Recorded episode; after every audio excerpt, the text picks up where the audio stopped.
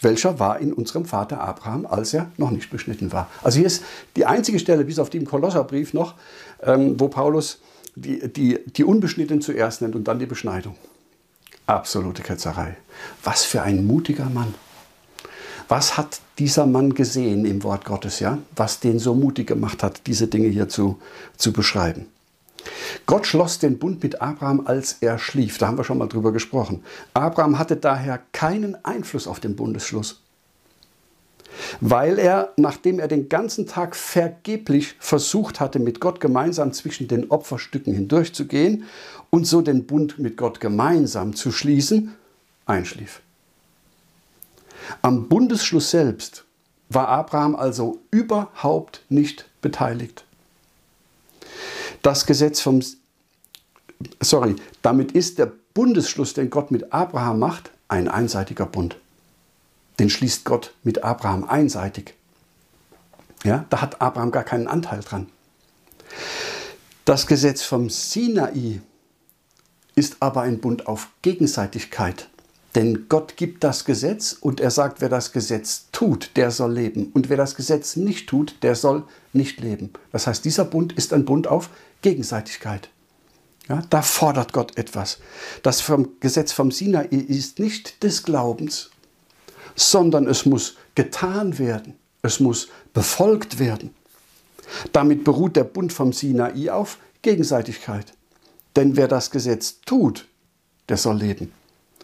Unseren Anteil aber konnten und können wir noch immer nicht erfüllen, weil das, Fleisch, weil das Gesetz durch unser aller Fleisch geschwächt war und noch immer ist, weil uns der Sinn nicht danach steht, Gottes Wesen und Gesetz zu tun. Das ist unser Problem und unsere Not. Deshalb sandte Gott seinen Sohn und er allein hat das ganze Gesetz erfüllt, damit wir frei wären vom Fluch des Gesetzes. Ihm zu danken und ihm im Geist zu dienen. Das sagt die Bibel so, denn das Gesetz des Geistes in Christus Jesus, Römerbrief, hat uns von dem Gesetz der Sünde und des Todes frei gemacht. Denn das, was dem mosaischen Gesetz unmöglich war, das, worin es wegen des Widerstandes des Fleisches ohnmächtig war, hat Gott getan. Gott hat es vollbracht, nämlich die Sünde im Fleisch verurteilt, indem er seinen Sohn in der Gleichgestalt des Sündenfleisches und um der Sünde willen sandte. Wir tun also nicht etwas, sondern wir glauben an etwas, was Gott getan hat in Christus. Das ist genau umgekehrt. Es ist genau andersrum. Ein Glaubensbund ohne Gesetz. Abraham bekam keine Gesetze, die er halten sollte. Es gab 430 Jahre lang kein Gesetz bis zum Sinai. Erstaunlich, oder? Es galt und es gilt noch immer der Glaube allein, den Abraham hatte, und zwar als er noch unbeschnitten war. Aber wie sollte Abraham denn den Bund mit Gott halten, den Gott ihm ja gegeben hatte, einseitig? Was soll Abraham tun? Was sagt Gott? Gibt Gott ihm Gebote? Nein. Er gibt ihm die Beschneidung. Die Beschneidung hatte aber keine Wirkung und keinen Wert an und für sich, sondern sie war nur ein Zeichen. Wofür denn? Für die Zugehörigkeit zum jüdischen Volk? Nein. Für den Glauben, den Abraham hatte, als er noch unbeschnitten war. Die Beschneidung war also nur ein Zeichen, mehr nicht. Sie hatte keinen Wert an sich und sie stellt auch sonst nichts dar als lediglich ein Zeichen für den Glauben, den Abraham hatte. Wenn die Juden sich aber beschneiden lassen und nicht glauben, nützt ihnen die Beschneidung nichts. Das ist Thema im Römerbrief. Abraham sollte also nichts tun. Er sollte glauben. Das tat er und Gott rechnete es ihm zur Gerechtigkeit. Oder Gott betrachtete ihn als gerecht, als Zadik, sagen die Juden. Für diese geschenkte Gerechtigkeit gab Gott als Zeichen die Beschneidung.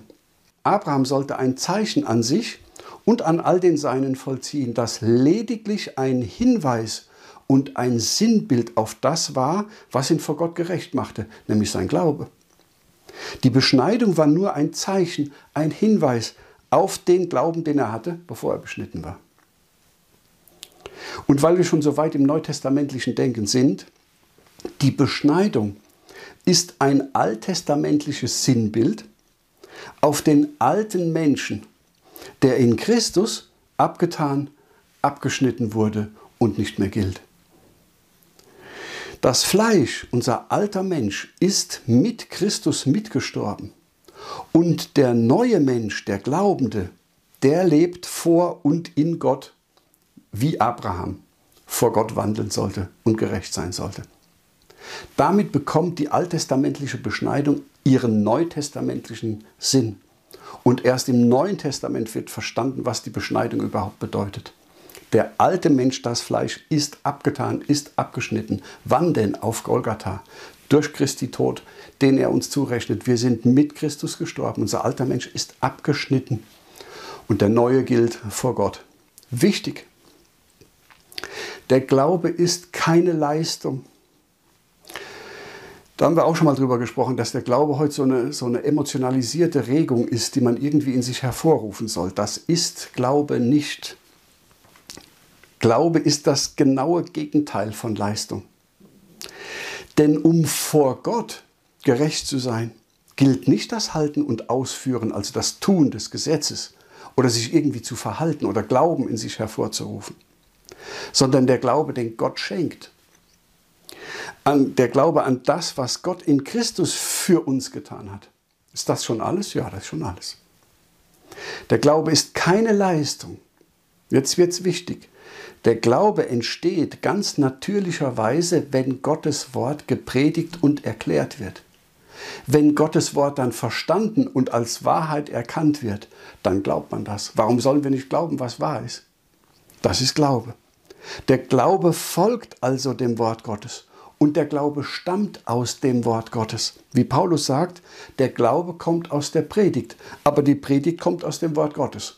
Römer 10, Vers 17. Kommen wir noch zum Gesetz. Das Gesetz ist heilig, gerecht und gut. Das Gesetz ist so, wie wir gerne sein wollten, nämlich heilig, gerecht und gut. Aber das Gesetz ist geschwächt durch unser Fleisch. Und plötzlich urteilen wir nicht mehr über das Gesetz, sondern das Gesetz urteilt über uns. Das Gesetz ist gut, aber ich bin schlecht unter die Sünde verkauft. Wie Paulus schreibt in Römer 7, Vers 12, das Gesetz ist ja heilig und das Gebot ist heilig, recht und gut. Ich aber bin schlecht, ich bin ein Sünder. Denn wir wissen, Römer 7, Vers 14, dass das Gesetz geistlich ist. Aber ich bin fleischlich unter die Sünde verkauft. Denn ich weiß nicht, was ich tue oder ich erkenne nicht an, was ich tue. Denn ich tue nicht, was ich will, sondern was ich hasse, das tue ich. So tue ich, so ich aber das tue, was ich nicht will, so gebe ich ja zu, dass das Gesetz gut sei. Paulus dreht das also um. Er urteilt nicht darüber, ob das Gesetz gut oder schlecht ist, sondern er sagt, das Gesetz urteilt über mich. Ich stehe hier in der Verhandlung als der Schuldige da. Der Mensch soll erkennen, dass das Gesetz gut ist. Er soll eben im Befolgen des Gesetzes erkennen, dass er das Gesetz ständig übertritt. Und zwar unbewusst und bewusst. So schlimm steht es mit uns. Er erkennt so, der Mensch erkennt so, wir Menschen erkennen, dass wir Sünder sind, dass wir vom Ziel abweichen. Sünde heißt ja nicht mehr als vom Ziel immer wieder abzuweichen. Das Gesetz zeigt uns den Weg, den wir gehen sollen. Wir weichen davon immer wieder ab. Und wir erkennen, dass wir vom Ziel abweichen, dass wir Sünder sind und verloren sind, weil wir Gottes Gegenwart und, und Nähe und Anspruch im Gesetz überhaupt nicht mehr gerecht werden können. Allein dazu ist das Gesetz da. Das Gesetz ist kein Heilsweg. Der Mensch soll geradezu am Gesetz scheitern. Dazu ist das Gesetz gegeben worden, dass wir am Gesetz scheitern. Wir müssen auch am Gesetz scheitern, denn das Gesetz ist geistlich. Wir aber sind fleischlich und unter die Sünde verkauft. So sagt Paulus. Damit stellt sich uns allen die Frage, ob wir uns ewiges Leben verdienen können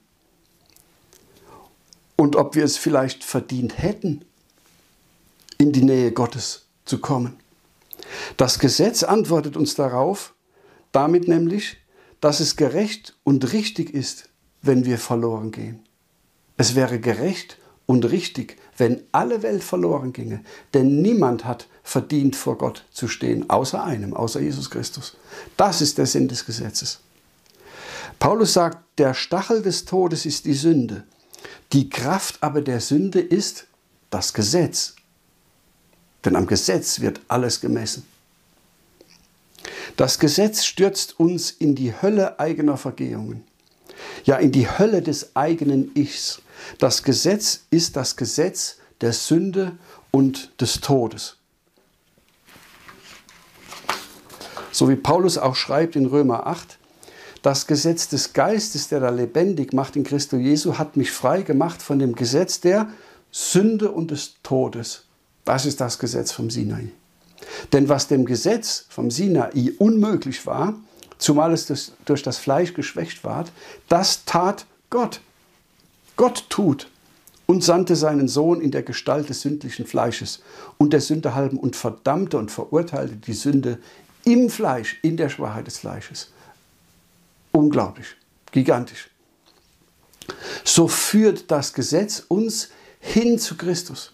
Denn am Gesetz scheitern wir. Und die Frage bleibt, wie werde ich gerecht vor Gott? Wie bekomme ich einen gnädigen Gott? So hat Luther gefragt. Ja? Wo ist mein Heil? Wo ist meine Hilfe? In Christus. Und so erzieht uns das Gesetz, züchtigt uns, sagt Paulus, ist das Gesetz ist unser Zuchtmeister auf Christus, auf Golgatha. Das ist der einzige Sinn des Gesetzes. Das Gesetz ist kein Heilsweg, weil wir es nicht halten können. Das Gesetz beinhaltet Gottes Gedanken. Denn das Gesetz, so sagt ja Paulus, ist heilig. Und das Gebot ist heilig, recht und gut.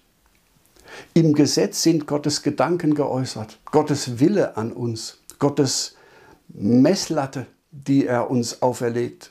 Ja? Das Gesetz ist gut und beinhaltet Gottes Gedanken und deswegen muss das Gesetz auch gepredigt werden, auch heute, auch unter Christen. Denn durch das Gesetz kommt Erkenntnis der Sünde Umkehr, Buße, Bekehrung zu Jesus Christus hin zu Golgatha. Das Gesetz ist nicht schlecht. Das Evangelium ist besser.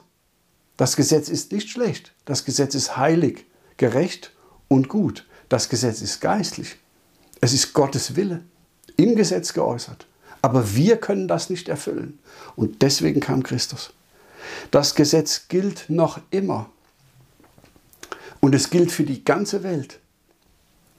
Paulus schreibt, wir wissen aber das, was das Gesetz sagt. Das sagt es denen, die unter dem Gesetz sind. Wer ist denn das? Auf das aller Mund verstopft werde und alle Welt Gott schuldig sei.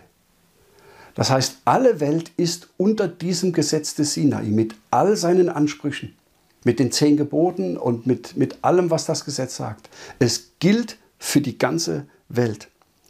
Aber den an Christus Glaubenden, ist kein Gesetz mehr gegeben. Sie sind vom Urteil des Gesetzes frei. Warum? Weil wir dem Gesetz abgestorben sind.